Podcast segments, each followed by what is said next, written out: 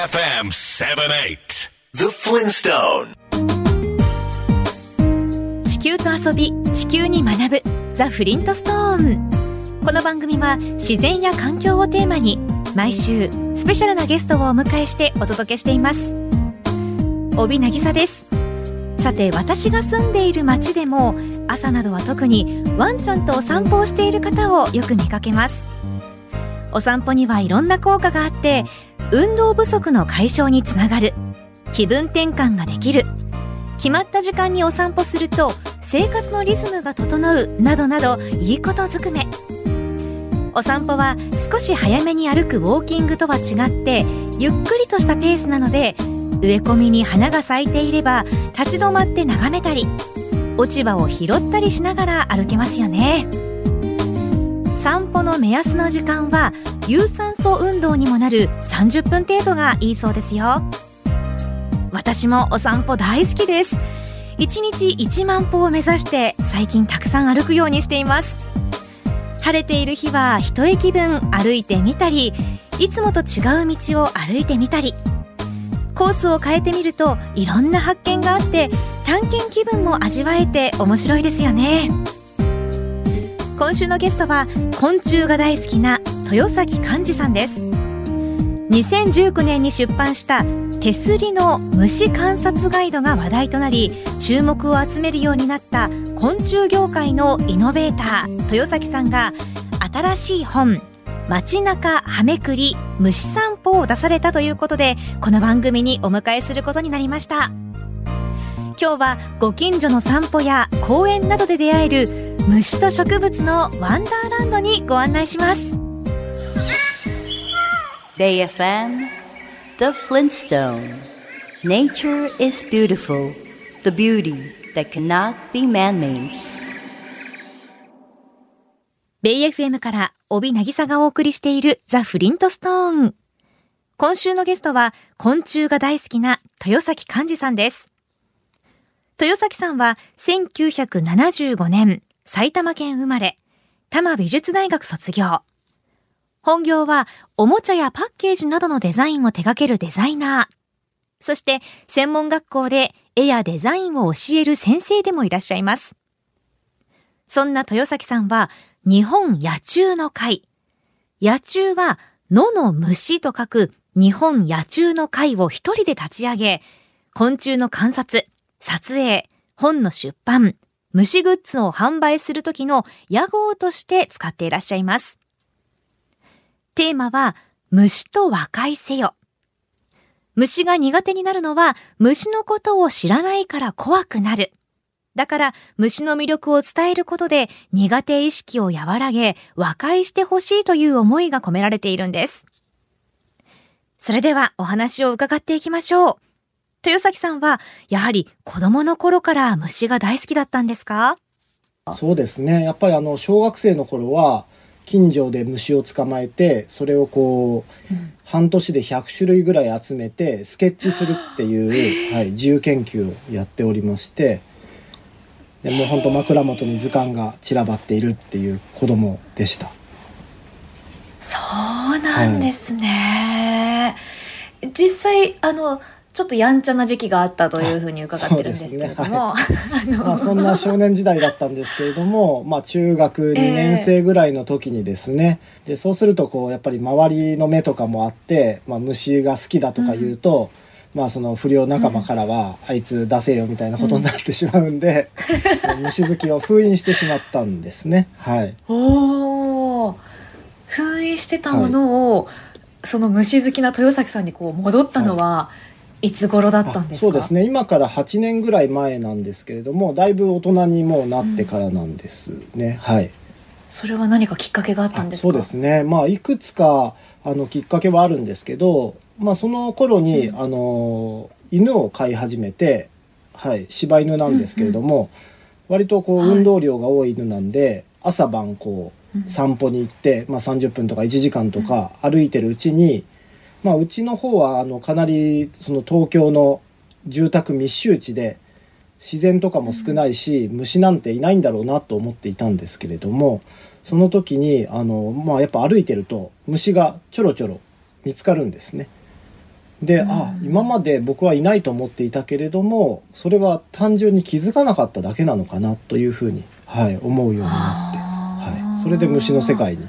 どんどん近づいてきました。虫の世界とかそういった自然に触れることで何かこう取り戻したものみたいなものはありますか？そうですね。あのまあやっぱり大人になってもう一回虫を観察しようと思って、うん、あの草むらにしゃがんでみたんですね。はい、はい、でそれで子供の頃によくやってたことだったんですけれども、まあ、そこでこうしゃがんでみたら、やっぱりその子供の時に見た虫が小さなオンブバッタであったりとか、あの、まあ、そこら辺にいるヘリカメムシっていうカメムシだったりとか、本当にその子供の頃見た虫が全然普通にいて、で自分はこう離れてて何十年も経ってるのに、うん、虫はこう、まあ、1年とか2年のこう生をつなぎながら世代をつないでちゃんと種をあの存続させてきてるんだなっていうことにすごく感動して。でそれでやっぱりあのやっぱ虫もっとやろうと思うようになりました。少年時代にやんちゃしていた豊崎さん。インタビューの収録時に着ていたウェアはなんと黒い特攻服。でも刺繍されている文字は、日本野虫の会や生物多様性保全、I love 虫よろしくなど虫愛に溢れた言葉があしらわれています。豊崎さんのトレードマークになっている特攻服姿の写真は番組ホームページにも掲載しますよ。ぜひ見てくださいね。Feel the breeze with the pleasure of music. Bay FM 78. The Flintstone ベイ FM から帯渚がお送りしているザ・フリントストーン。今週は日本野虫の会の豊崎寛治さんにお話を伺っています。やんちゃしていた時代は虫好きというのを封印していたという豊崎さん。大人になってからまた虫を観察することで小さい頃とは違った発見があったわけですね。豊崎さんの新しい本、街中はめくり虫散歩は、虫と植物にフォーカスしていますが、虫と植物の関係に興味があるということですか？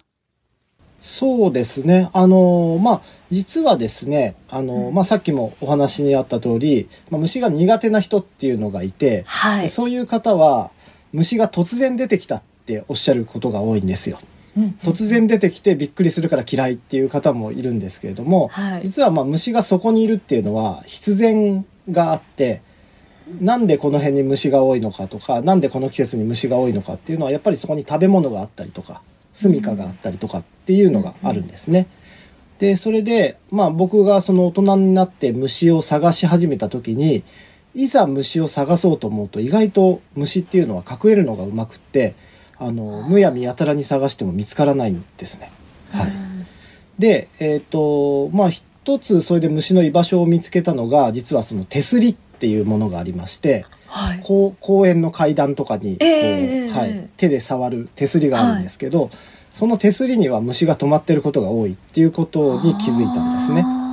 でその手すりにいる虫だけを2年半ぐらいこう集めた本っていうのがあの2019年にですね「はい、手すりの虫観察ガイド」っていう名前で出版されて、うんうん、でその本もまあ話題にはなったんですけれども、うん、その時はまだあの偶然が多いなっていう感じだったんですよ。はい、たまたまたまそこに止まってるっていうこともあるなと思ってでもっと必然を考えた時にやっぱりその植物と虫っていうのをセットで考えるとこの植物にはこの虫がいる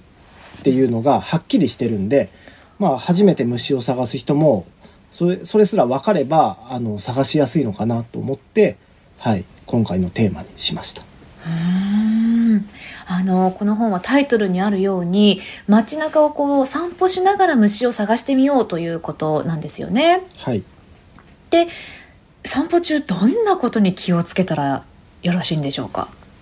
そうですね。あの、うん、まあ植物があれば大体虫はどこにでもいるかなとは思っているんで例えばもうほんと渋谷の駅前のこう花壇にもいますし青山の、はい、街路樹ポプラの並木とかにも虫はいるので、まあ、どこでも探せるっていうことは、はい、あります。ただあのやっぱり気をつけることとしては皆さんこう街を歩いてる時にあんまり多分周りのものは見てないんじゃないかなっていう気がしていて、はい。まあ、毎日歩く通勤路だったりとか通学路であったりするところで、まあ、一体周りにどんな植物があるのかとかどんな落ち葉が落ちてるのかとかどんな花が咲いてるのかっていうのをちょっと気にするようになると実は虫は見つかるのかなと、はい、思っています。ポイントは葉っぱの裏側ですか？あそうですね。あのもまあ、はめくり虫散歩というタイトルで書いてるんで、はい、葉っぱの裏側っていうのはすごく、まあ、知られてないポイントだなと思うんですけれども、ただ一番そうですね初めて探す人が見つけやすいのはまず花だと思いますね。花。はい。あの植物の花が咲いてたら近寄ってみるとそこに虫が、まあ、蜜を求めて集まってることがあるのでまずそこで一つあ植物には虫がいるんだっていうことがわかると思います。Catch your motion on Bay FM 78 The Flintstone. ベイ FM から帯渚がお送りしているザ・フリントストーン。今週は昆虫が大好きな豊崎寛治さんにお話などを伺っています。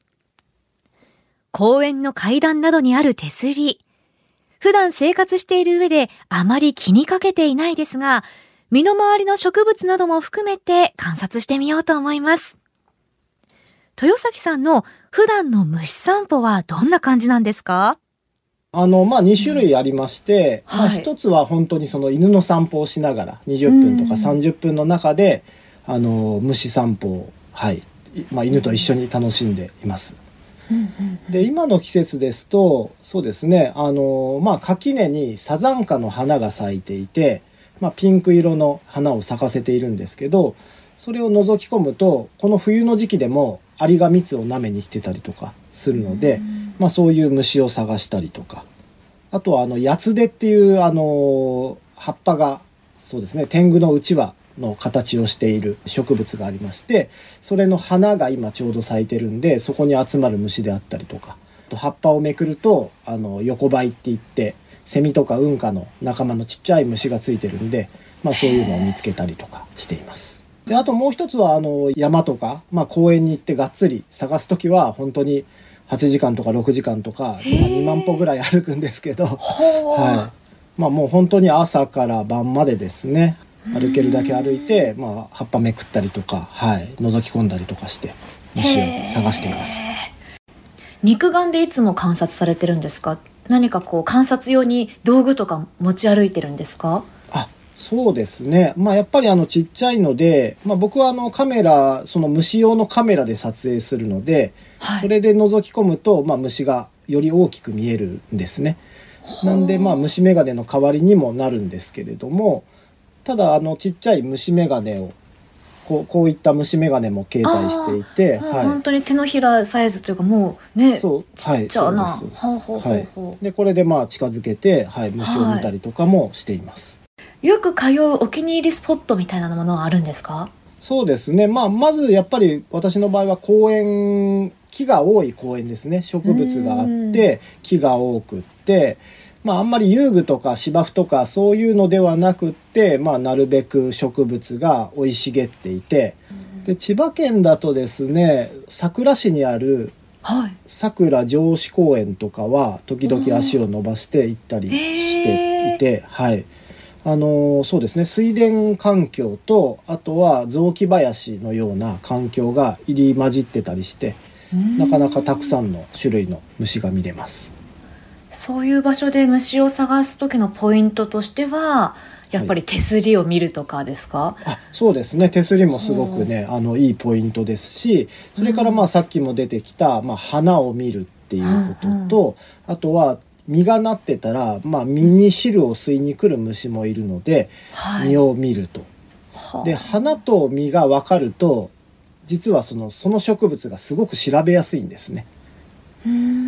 葉っぱから植物を調べると結構難しくって、はいはい、花とか実とかが特徴的だとそこから後から調べるっていうのがしやすいので、まあ、その写真を撮ったりとかちょっとスケッチしたりとかするとすごく後で調べやすいと思います。あと虫はあの葉っぱがこうなんですかね重なってるところで休んだりとかするんで、まあそういうところをめくって休んでる虫を探したりもします。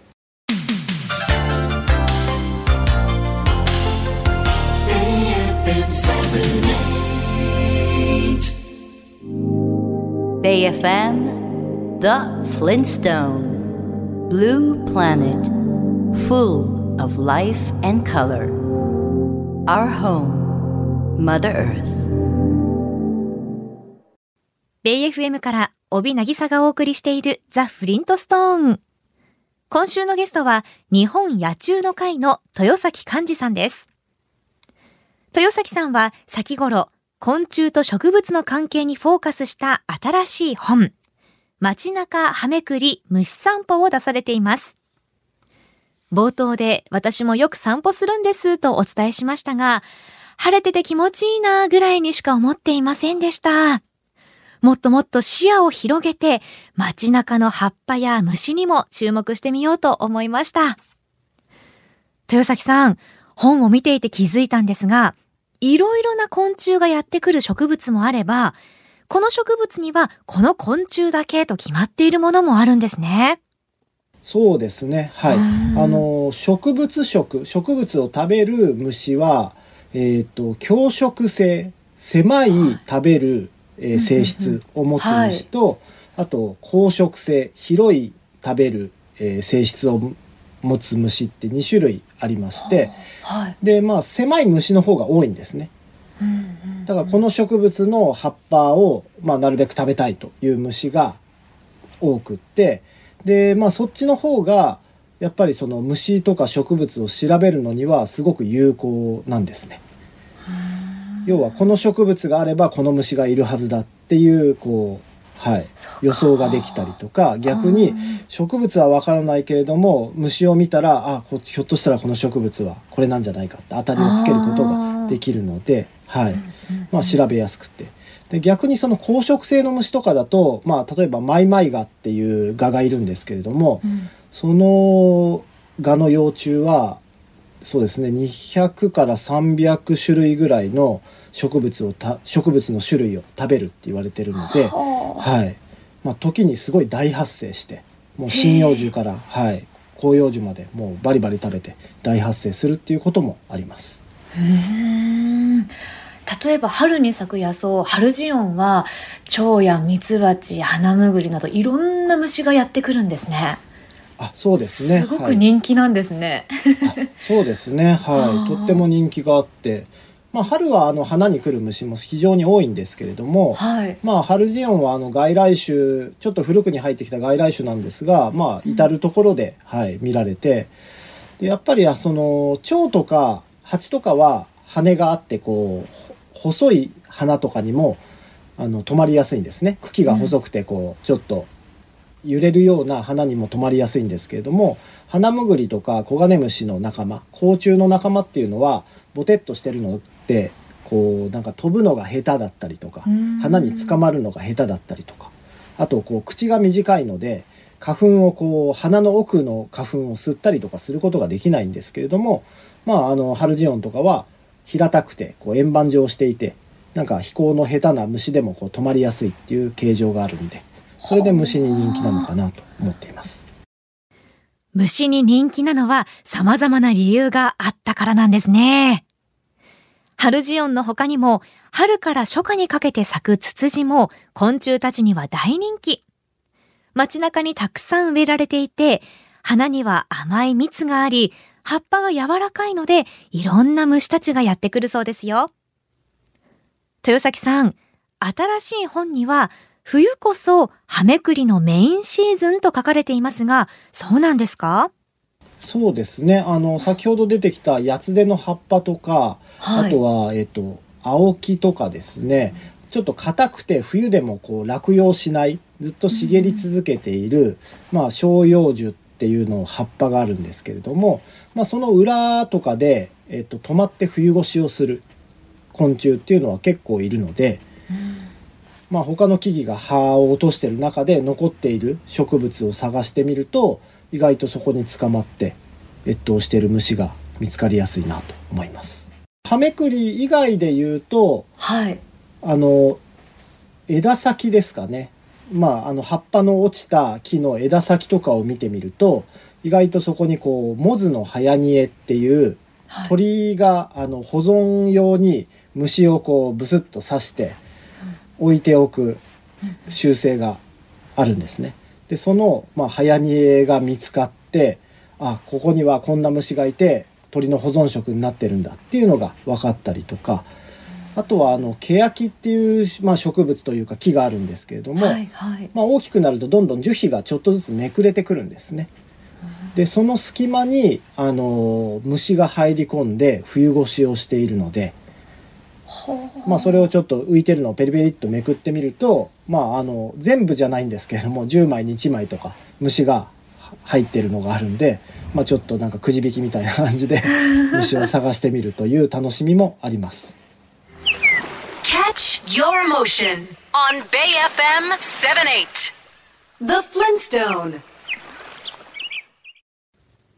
ベイ FM から帯渚がお送りしているザ・フリントストーン。今週は豊崎寛治さんに昆虫と植物の関係などを伺っています。ケヤキの樹皮めくり。確かにくじ引きみたいで虫を見つけるのが楽しくなりそうですね。豊崎さん、もし地球上から昆虫がいなくなってしまったら、どんなことが起きるんでしょうか？まあ、先ほどから花に虫が来るって話をしているんですけれども、まあ、やっぱりその蝶であったり、まあ、ガもガも花には来るんですけども、蝶とかガとか、えっと、蜂とか花アブっていうのがこう花の蜜を吸ったりとかすることによって、えっとまあ、花は受粉をしてでそれで果実をつけたりとか、まあ、その中にある種子種ができてで次のこう世代につながっていくんですけれども、まあ、そういう虫がみんないなくなってしまうと当然こう、まあ、花をつけても実ができないで次の世代ができないっていうことになってしまって、まあ、あの虫を介してどんどん繁殖していく植物っていうのはあの滅んでしまうということがあります。で同時にやっぱりあの牧草とかもそういう虫の受粉によって世代をこうつなげている植物もあるんで、まあ、そういうのを食べている家畜で家畜があの、まあ、餌がなくなってしまったりだとか。あとは鳥とかも、まあ、昆虫を主に餌にしてるんですね。だから野鳥の多くっていうのは、まあ、虫がいなくなるとあの滅んでしまったりとかということで、まあ、あのもう食物連鎖がガタガタに崩れてしまう可能性は高いと思いますね。この本や普段の活動を通してどんなことを改めて伝えたいですか？そうですねあのこの本に載っている植物とかあと虫っていうのはいわゆるその珍しくてすごい美しいっていう存在のものじゃないのを集めてるんですね。でそれはまああのあえてやっぱ読んだ人が身近にいっぱいある植物なんだけれどもありふれてるんだけれどもその分追体験がしやすいっていう種類を、はい、たくさん載せています。でやっぱりあの植物を名前がわからないと目に入ってもこれは単になんか緑色の壁だなって認識しちゃったりとか、まあ、虫がいたとしてもなんか不快な黒い点があるなとしか思えなくって、はい、なかなかこうその自分たちの暮らしとかをすと関係のある生き物だとなかなか思えないんじゃないかなというふうに、はい、私は感じていまして、まあ、それが一種類でもやっぱ分かるとあこの植物はこうだったんだとかだからこの時期に花が咲いていたんだとか、あとはだからこの虫が来てたのかなとか来年また見れるかなとかっていうふうにこういろんなこう点と点がですねだんだんだんだんつながってきてでこう今まで自分がなんか例えばまあなんか田舎でつまんない街だなとかなんか都会すぎて殺風景だなと思ったのがこう結構あなんかすごい身近にたくさんこう楽しめる自然があるじゃないかっていうふうに思えるなんかワンダーランドのようなものに感じられる瞬間っていうのはきっとあると思っていますので、まあ、それをねぜひぜひあの本を読んであの見つけてもらえたらなと思っています。でこの本で、まあ、あの扱っているテーマのもう一つに生物多様性のこう、まあ、魅力であったりとか重要さっていうことは、はい、あの載せてありましてでそのまあ虫もそうですし植物もそうなんですけれども、まあ、あのその種類が多いことによって人間がこうサービスを受けている、まあ、恩恵を受けているっていうのが、まあ、生物多様性の考え方の一つなんですね。で今までは、まあ、ずっとこうそれをタダで消費していたんですけれどもでもやっぱりそこで生き物をすごく大事にしてったりとか環境を大事にしていかないと結局自分たちが将来すごくあの不利益を被ってしまうっていうことが、まあ、最近のこう、まあ、自然とか生き物に関わる考え方の大きな流れになってると思いますんででなかなかでっかいことはできないんですよ。はい、いきなりでかいことっていうのはできないんですけどでもやっぱりその足元からなんか世界を知っていく、自然を知っていくってことはすごく大事だと思いますんで、まあその、あの、一助にこの本がなってくれると嬉しいと思います。Feel the breeze with the pleasure of music. Bay FM 78. The Flintstone.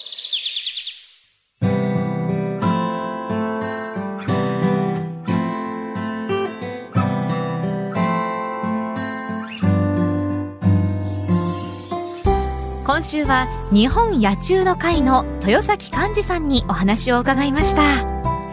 私は正直とっても虫が苦手だったんですが豊崎さんのお話を伺って虫のおかげで人間も恩恵を受けているんだなと改めて感じましたし生物多様性についてもっともっと学んでみたくなりました。豊崎寛治さんの新しい本街中はめくり虫散歩をぜひ読んでみてください。公園や街路樹植え込みなど身近な植物の花や葉っぱにやってくる昆虫たちの写真がオールカラーで掲載。豊崎さんの観察力に圧倒されますよ。季節ごとに分かれているので冬のページを見てぜひはめくり散歩に出かけませんか？ベレ出版から絶賛発売中です。詳しくは出版社のサイトをご覧ください。この番組のホームページにリンクを貼っておきます。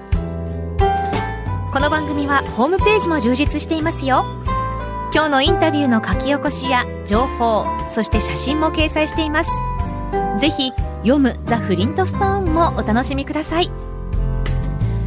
来週はシリーズ SDGs 私たちの未来の第9弾。イルミネーション輝くこの時期に電力について考えます。神奈川県相模原市藤野地区の市民活動。藤野電力のリーダー鈴木俊太郎さんにミニ太陽光発電システムを作る防災ワークショップや自給自足的な暮らしについて伺います。お楽しみに。それでは来週の日曜日夜8時にまたお耳にかかりましょう。ザ・フリントストーン。お相手は私帯渚でした。BayFM The Flintstone. Did you know that there's a theory that Earth itself is a giant living organism? Keep in mind that just like all living creatures, we, mankind, are a part of nature.